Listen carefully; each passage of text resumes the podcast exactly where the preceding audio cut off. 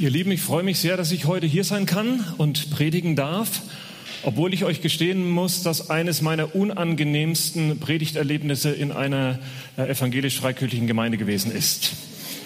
Es war zum Abschluss der Allianz Gebetswoche. Ich war eingeladen, zum Thema Gebet zu sprechen, passenderweise. Und ich war vor zwei Jahren schon mal da gewesen und deswegen habe ich gedacht, okay, diesmal, äh, beim letzten Mal habe ich ganz allgemein zum Thema Gebet motiviert und so, diesmal mache ich das Thema unerhörte Gebete. Was ist, wenn Gott Gebete nicht hört? Warum hört er Gebete nicht? Und ich habe mir auch ein paar provokante Sachen äh, ausgesucht und habe gedacht, das bringe ich jetzt. Ich bin ja danach auch wieder weg sozusagen, dann kann ich mal auch ein paar Sachen sagen. Und dann ist aber Folgendes passiert, dass es war ungefähr hier vorne, so ungefähr hier, saßen drei ältere Frauen. Und während des Gottesdienstes, während meiner Predigt, äh, haben die immer die Köpfe so zueinander gedreht, zusammengesteckt, haben zu mir geguckt, haben zueinander geredet und haben den Kopf geschüttelt. Richtig so. Und es hat mich abgelenkt, muss ich sagen. Am Anfang hat es mich irritiert und irgendwann habe ich dann mehr so in diese Richtung gepredigt und habe gedacht, okay, das ist mir egal. Aber ich habe gedacht, ich habe mir das gut überlegt, was ich jetzt sage. Ich sage das jetzt einfach. Ich lasse mich nicht verunsichern, aber es war schon zunehmend wirklich unangenehm. Es hat nämlich nicht aufgehört. Die Predigt war zu Ende, der Gottesdienst war zu Ende und ich dachte, ich will jetzt da hingehen, ich will wissen, was los ist und bin auf die drei Damen zugegangen und habe gesagt, äh, ja, ähm, schön, dass Sie hier sind. Und ich habe im, im, in der Predigt gemerkt, Sie haben immer so die Köpfe zusammengesteckt und haben mir den Kopf geschüttelt. Und mich würde einfach interessieren, äh, was war los? Und dann guckt die eine Frau mich an und sagte, wissen Sie, seitdem wir diese neuen Lautsprecher da haben, wir verstehen es immer nicht. Und dann hat die eine zu einer gesagt, hast du verstanden, was er gesagt hat? Ich konnte es nicht. Hast du es? Ich habe es auch nicht verstanden. Ich habe das Gefühl, die Lautsprecheranlage hier ist wirklich gut äh, eingestellt. Sie können mich, ihr könnt mich äh, gut hören äh, und verstehen. Und das ist ja das Thema auch für heute. Gott hört. Gott hört Gebet. Das ist das Thema für heute. Also nicht unerhörte Gebete, das kann ich, falls ich nochmal eingeladen werde, dann überlegen, ob wir das dann machen. Aber heute geht es darum, Gott hört Gebet und das ist keine systematische Predigt jetzt zum Thema Gott, warum hört er Gebet und wie hört er Gebet und das ist, sondern ähm, ich werde euch heute drei Geschichten erzählen, ähm, weil die Bibel an den meisten Stellen ja nicht systematisch theologisch irgendwas aufdröselt, äh, sondern Geschichten erzählt. Und es gibt heute zwei Geschichten, drei Geschichten, zwei aus der Bibel und eine aus meinem Leben. Und ich starte mit der ersten äh, Bibel, äh, ersten Geschichte aus der Bibel und die Überschrift dazu heißt: Gott äh, erhört Gebet, selbst wenn wir nicht damit rechnen. Selbst wenn wir nicht damit rechnen. Und ähm, Lukas erzählt uns in Apostelgeschichte 12 von den ersten Christen in Jerusalem und wie sie ihren Glauben gelebt haben. Apostelgeschichte 12. Und er berichtet, dass sie eine sehr schwierige Zeit durchlebt haben, denn äh, die Verfolgung setzte ein. Einige wurden schon verhaftet, einige wurden öffentlich hingerichtet, wie zum Beispiel Stephanus. Und jetzt hatten sie sogar Petrus gefangen genommen, ins Gefängnis geworfen. Einzelzelle, Sicherheitsverwahrung angekettet, mehrere Wachposten vor der Zelle und zwei direkt neben ihm in der Zelle. Als die Gemeinde das mitbekommen hat, hat sie sofort eine Gebetszeit organisiert. Sie haben sich zu spontanen Gebetstreffen an verschiedenen Orten in Jerusalem getroffen. Sie beteten rund um die Uhr, auch nachts. Sie verzichteten auf ihren Schlaf, weil sie Gott an, äh, anflehten, dass er eingreift. Petrus hat nachts nicht gebetet, sondern geschlafen. Wie auch immer er das hingekriegt hat, aber er schlief tief und fest, bis er auf einmal durch Stöße so in seine Seite geweckt wurde. Er dachte, jetzt werden sie mich holen, jetzt ist es soweit, jetzt werde ich wieder verhört oder vielleicht sogar hingerichtet. Er öffnet die Augen und er sieht einen Engel. Der Raum ist hell erleuchtet vom Glanz des Engels. Und der Engel sagt, steh auf. Und in dem Moment fallen die Ketten von Petrus ab was geschieht mit mir? Petrus weiß gar nicht so recht, was er machen soll, aber der Engel, so erzählt uns Lukas, sagt es ihm ganz genau. Er sagt, zieh dich an, auch deine Schuhe, vergiss den Mantel nicht, komm, wir gehen. Petrus macht zwar, was der Engel ihm sagt, aber er denkt eigentlich, das passiert hier gar nicht. Das bilde ich mir ein oder ich, ich träume eigentlich nur. Wie sie so einfach vorbeimarschieren an der ersten Wache, an der zweiten Wache, wie sie an das große Haupttor kommen, es sich wie von selbst öffnet, wie sie einfach so herausspazieren. Der Engel führt ihn ein paar Straßen weiter und ist auf einmal verschwunden. Erst jetzt, ganz langsam, realisiert Petrus, das passiert hier gerade wirklich. Das war kein Traum. Er ist frei. Frei und überglücklich. Er macht sich sofort aus zu einem der Gemeindetreffpunkte. Er wusste, wo die normalerweise sind, zu einem Privathaus, in das in dieser Nacht auch viele Christen zusammen waren. Die hatten sich nämlich fürs Gebet getroffen, um für Petrus zu beten. Er klopft an die Tür. Okay, kein Holz. Also er klopft an die Tür.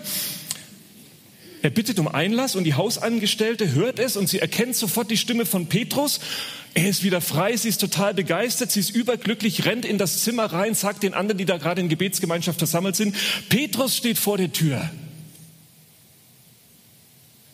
Was erzählst du da? Sagen die, spinnst du? Die Leute drin halten sie für verrückt. Aber die Frau besteht darauf, dass Petrus vor der Tür steht. Na gut, sagen sie, vielleicht ist er nur ein Engel und du dachtest, Petrus ist es. Im Hintergrund hören Sie es weiter klopfen, denn in ihrer Freude hatte sie vergessen, die Tür zu öffnen und Petrus stand noch draußen vor der Tür. Jetzt gehen sie hin, machen auf und er ist es leibhaftig. Petrus steht vor ihnen. Und als die Menschen ihn sehen, sind sie zum einen entsetzt, was passiert ist, und fasziniert und begeistert zugleich. Sie beten und Gott handelt.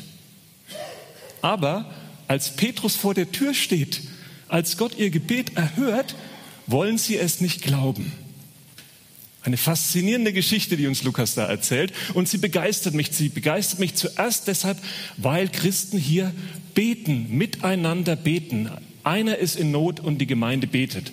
Vorhin habe ich hier eure Karte äh, schon bekommen. Da heißt es, von Jesus begeistert geben wir Gottes Liebe weiter und leben mit und füreinander. Und dieses Leben mit und füreinander heißt für mich, weiß nicht, was es für euch bedeutet, können wir vielleicht ins Gespräch noch kommen, heißt für mich auch als Gemeinde, wir beten füreinander, wir wissen umeinander, wir teilen unsere Sorgen und unsere Freude und wir beten füreinander. Heute geht ja die Allianz Gebetswoche zu Ende und für mich ist die Allianz Gebetswoche immer ein guter Anlass, auch mal den Blick zu weiten und zu sagen, es gibt noch andere Christen und Gemeinden. Es ist gut, sich zu treffen und mal vielleicht nicht zu streiten und zu diskutieren, sondern uns gemeinsam auf Jesus auszurichten und gemeinsam zu beten. Seit Anfang des Jahres arbeite ich ja bei Pro Christ. Dort ist unser Thema vor allem Evangelisation. Die gute Nachricht von Jesus weitergeben, andere zum Glauben an ihn einzuladen. Aber im Kern geht es auch um Gebet, dass wir zusammen beten dass wir beten, dass Gott wirkt und dass Christen unterschiedlicher Gemeinden zusammenkommen, zusammen beten und dann gemeinsam die Botschaft von Jesus weitergeben. Dieses Jahr läuft ja True Story auch hier in Haiger, ehemals Jesus Haus. Also wer so aus meinem Altersklasse kommt, kennt es noch als Jesus Haus. Der Gedanke war, für einen neuen Namen zu sagen, die Geschichte von Jesus, von der wir erzählen, die ist wirklich True Story. Das sind keine Märchengeschichten, sondern es sind wahre Geschichten, die uns äh, dort erzählt werden. Und es ist faszinierend zu sehen. Im Moment haben wir bei ProChrist ehrlich gesagt ein bisschen Probleme mit True Story, also nicht mit True Story an sich, aber es wollen so viele Gruppen ähm, mitmachen und auch Evangelistinnen und Evangelisten vor Ort haben, aber es gibt zu wenige gerade. Ja, also wir haben Vermittlungsprobleme, weil mehr Gruppen das durchführen. Hier ist, glaube ich, Stream, hier mit einem großartigen Programm. Ich bete für euch mit und freue mich sehr, dass ihr mit dabei seid. Gemeinsam beten, gemeinsam gemeindeübergreifend aktiv werden. Das finde ich großartig an der Geschichte, das zu sehen. Aber dann vor allem den zweiten Punkt. Es ist tröstlich, wie deutlich diese Geschichte zeigt, dass Gott nicht davon abhängig ist, wie ernsthaft wir beten und ob wir es wirklich so denken. Sie beten dafür und rechnen, glaube ich, gar nicht richtig mit, weil wenn das Gebet sich, wenn das Gebet sich erfüllt, sind sie völlig überrascht. Gott erhört ihre Gebete, obwohl sie es offensichtlich selbst nicht für möglich gehalten haben. Deswegen mein erster Punkt, Gott erhört Gebet, selbst wenn wir gar nicht damit rechnen. Der zweite Gedanke, Gott erhört Gebet, auch wenn wir es nicht immer sehen. Gott erhört Gebet, auch wenn wir es nicht immer sehen. Die zweite Geschichte steht ganz am Anfang der Bibel, im ersten Buch Mose. Sie erzählt von Abraham, der als Freund Gottes benannt wird, und sie erzählt uns, wie er betet. Weil Gott mit Abraham noch Großes vorhat, nimmt Gott Abraham mit hinein in seine Gedanken, in das, was ihn bewegt, in seine Pläne, und er sagt ihm, über die Leute von Sodom und Gomorra sind schwere Klagen zu mir gedrungen. Ihre Schuld schreit zum Himmel. Bevor ich aber etwas unternehme, will ich wissen, ob es wahr ist. Ich will es mit eigenen Augen ansehen. Erst dann werde ich entscheiden, was ich mit ihnen mache. Abraham wusste sehr genau, was Gott erwartet, wenn er sich Sodom und Gomorra genauer anschaut. Denn in Sodom und Gomorra ging es zu wie in Sodom und Gomorra. Jeder wusste das. Es hatte sich rumgesprochen. Bei uns ist es ja sogar sprichwörtlich gewesen, geworden. Und Abraham wusste es besonders gut, denn sein Neffe Lot und seine Familie, die wohnten äh, in Sodom. Und deshalb spricht Abraham zu Gott. Ich lese aus 1. Mose 18 ab Vers 23. Abraham spricht zu Gott und sagt, willst du wirklich Schuldige und Schuldlose ohne Unterschied vernichten? Vielleicht gibt es in Sodom 50 Leute, die kein Unrecht getan haben. Willst du sie auch umkommen lassen und nicht lieber die ganze Stadt verschonen wegen der 50? Du kannst doch nicht die Unschuldigen zusammen mit den Schuldigen töten und die einen genauso behandeln wie die anderen. Du bist der oberste Richter der Erde, darum darfst du nicht selbst gegen das Recht verstoßen. Der Herr sagte, wenn ich in Sodom 50 Unschuldige finde, will ich ihretwegen die ganze Stadt verschonen. Abraham wandte sich noch einmal an den Herrn. Ich habe es gewagt, dir dreinzureden, Herr, obwohl ich Staub und Asche bin. Vielleicht gibt es wenigstens 45, die nicht schuldig geworden sind. Willst du dann wegen der fehlenden fünf die ganze Stadt vernichten? Der Herr antwortete, ich verschone sie, wenn ich 45 finde. Abraham gab sich noch nicht zufrieden. Und wenn es nur 40 sind? Der Herr erwiderte, dann verschone ich sie wegen der 40. Bitte, Herr, sagte Abraham, werde nicht zornig über mich, wenn ich noch weitergehe. Vielleicht sind es nur 30. Dann verschone ich sie wegen der 30. Noch einmal fing Abraham an. Ich habe es nun einmal gewagt, dir dreinzureden, Herr. Vielleicht sind es nur 20. Ich verschone sie auch wegen der 20. Nur noch einmal, lass mich reden, Herr, sagte Abraham, werde nicht zornig. Vielleicht sind es nur 10. Und der Herr sprach, ich verschone sie wegen der zehn. Dann brach der Herr das Gespräch ab. Er ging weiter und Abraham kehrte heim. So lustig das klingt, wie Abraham mit Gott feilscht und ihn scheinbar immer weiter runterhandelt, so ernst war die Lage. Sein Neffe und seine Familie lebten in der Stadt, die vernichtet werden soll. Was war, mag wohl in Abraham vorgegangen sein, nachdem Gott die Verhandlung abgebrochen hat? Werden es zehn sein? Wird es reichen? Werden Lot und seine Familie gerettet werden? Abraham hat diese Nacht besonders, hat besonders schlecht geschlafen, vermute ich. Ich glaube, er hat kein Auge zugedrückt. Und am nächsten Tag macht er sich dann ganz früh morgens auf und ging an den Ort zurück, mit dem er, an dem er mit Gott geredet und gefeilscht hat, an dem er gebetet hat. Er steht dort und schaut in die Richtung, Richtung, wo Sodom und Gomorra liegen. Und dann sieht er Folgendes, so berichtet uns die Bibel. Als er auf Sodom und Gomorra und das ganze Gebiet am Jordan hinunterschaute, sah er von dort eine Rauchwolke aufsteigen wie von einem Schmelzofen. Der Rauch stieg auf. Kein weißer Rauch wie bei der Papstwahl, sondern der Rauch wie von einem Schmelzofen. Es waren keine zehn. Es hat nicht gereicht. Gott hat Sodom und Gomorra vernichtet. Lot und seine Familie sind tot. Mir ist dieses Bild ganz plastisch vor Augen. Ich kann mir es richtig vorstellen, wie er dort steht, wie er in die, sehnsüchtig in die Ferne guckt und wie er den Rauch aufsteigen sieht. Und es ist für mich für ein Bild geworden für Situationen, in denen das nicht eingetroffen ist, was ich gerne gewollt hätte, wofür ich auch leidenschaftlich gebetet habe und es ist nicht passiert. Die Situationen, wo Gott Gebete nicht erhört. Die Situationen, wo zum Beispiel auch Menschen nicht umkehren und zum Glauben an ihn finden. Aber ich sehe in dem Bild noch etwas anderes, etwas anderes, das Abraham nicht sehen konnte. Ich sehe eine kleine Gruppe von Menschen, die sich gerade noch von Sodom aus retten konnten, die in der Stadt Zoa Zuflucht finden. Und es sind Lot und seine Familie. Gott hat einen Engel geschickt und er hat Lot und seine Familie rausgeholt. Es waren keine zehn, aber er hat sie trotzdem gerettet. Die Geschichte endet nämlich nicht mit der Rauchwolke in Vers 28, sondern mit Vers 29. Dort lesen wir, aber Gott hatte an Abraham gedacht. Als er die Städte in der Jordan-Gegend vernichtete, sorgte er dafür, dass Lot, der dort wohnte, der Katastrophe entging. Wenn wir weiterlesen in der Bibel, erfahren wir, Abraham hat es zu Lebzeiten nie mehr erfahren. Er hat Lot nie wieder gesehen. Trotzdem hat Gott gehandelt und ihn gerettet. Wir werden die Erhörung einiger Gebete, die wir sprechen, zu unseren Lebzeiten nie erfahren werden. Das letzte Bild kann in manchen Situationen die aufsteigende Rauchwolke sein. Aber Gott erhört Gebet und seine Möglichkeiten sind größer, als wir es uns je vorstellen können.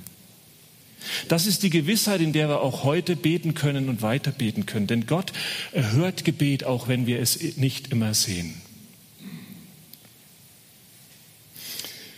Mein dritter und letzter Gedanke. Gott erhört Gebet, deshalb das Danken nicht vergessen. Die letzte Geschichte ist keine Geschichte aus der Bibel, sondern eine, die das Leben erzählt, die ich selbst erlebt habe. Und dazu müsst ihr wissen, dass ich ursprünglich aus Franken komme. Manche sagen, man hört es nicht mehr so recht, aber ich komme aus Franken, aus dem Ort Uffenheim. Und äh, das wollte ich heute unbedingt erwähnen, weil als ich Jugendlicher war, also schon viele Jahre weg, ungefähr so vor ähm, 25 äh, Jahren, 30 Jahren, war eine Jugendgruppe aus Haiger in Uffenheim. Vielleicht war ja der ein oder andere vielleicht sogar hier dabei, der heute hier ist. Nämlich Marco und Birgit Weiß sind ja Missionare, die hier aus der Gemeinde kommen und die haben in Uffenheim gearbeitet. Da nickt schon jemand. War vielleicht, kann sich einer erinnern? Ah, okay. Ich weiß auch, dass bei mir in meinem Jugendzimmer jemand übernachtet hat. Ich weiß den Namen nicht mehr, aber jemand aus Haiger war hier. Und immer wenn ich auf der Autobahn vorbeigefahren habe, dachte ich, okay, hier, hier wohnen die Hessen, die uns damals besucht haben. Es hat leider nie einen Gegenbesuch gegeben. Ich weiß nicht, was damals gelaufen ist, aber ähm, ich bin gebürtiger Franke. Man hört es nicht mehr, aber ähm, ab und zu kommt es durch und die Franken, wisst ihr vielleicht, die können nicht so richtig sprechen. Die, die sprechen alles weich aus, also B und P und D und T ist alles das Gleiche. Also der Danja und die Doma äh, und, und, äh, und der Domas, die, die trinken D bei uns und äh, der Dieter und so. Also man spricht alles weich aus. Das müsst ihr wissen, nämlich so lässt sich die folgende Situation nur erklären. Äh, es war folgendes. Ich äh, war zu meiner theologischen Ausbildung am Johanneum in Wuppertal und da gehört es dazu, dass man im Herbst immer zum Gemeindepraktikum unterwegs ist. Also man ist zweieinhalb Wochen äh, in, in einer Region, abends macht man Bibelstunden, man gestaltet Gottesdienste, Jugendkreise und tagsüber äh, sind wir von Haus zu Haus gegangen und haben Hausbesuche gemacht und Spenden fürs Johanneum gesammelt. Wir waren immer zu zweit unterwegs. Ich war im ersten Jahr und war mit Ute also Ude Duch, wie ich sie damals genannt habe, Ute Tuch, äh, war, waren wir unterwegs. Sie war schon im dritten Kurs und sie ist mit dem Auto gefahren und ich gucke so nebenbei und sehe, oh, die, die Tanknadel ist aber schon richtig im roten Bereich. Und sie hat das scheinbar völlig ignoriert, deswegen sage ich zu ihr, du, ich glaube, wir müssen mal wieder danken. Sie kannte mich noch nicht so gut und dachte, okay, mein neuer Sammelbruder, so wie das hieß, der ist aber echt fromm. So mitten, mitten während der Autofahrt an diesem Tag sind wir einfach so gestartet. Und sie dachte, okay. Und fragte, äh, jetzt gleich hier? Und ich dachte, was will sie jetzt, jetzt gleich hier? Ich sagte, nee, jetzt gleich hier nicht. Aber ich kann mich erinnern, wir sind gestern schon so den Ort, wo wir jetzt hingefahren waren, da gleich äh, nach, der, äh, äh, nach dem Ortsschild, da rechts gibt's eine gute Möglichkeit. Und wir dachten, okay, und dann fuhren wir in den Ort rein und als dann rechts die Tankstelle war, haben wir schallend gelacht, weil klar war, okay, es ging nicht um die Tankstelle, sondern äh, ums Tanken, sondern sie wollte, ich meinte, wir sollten richtig tanken.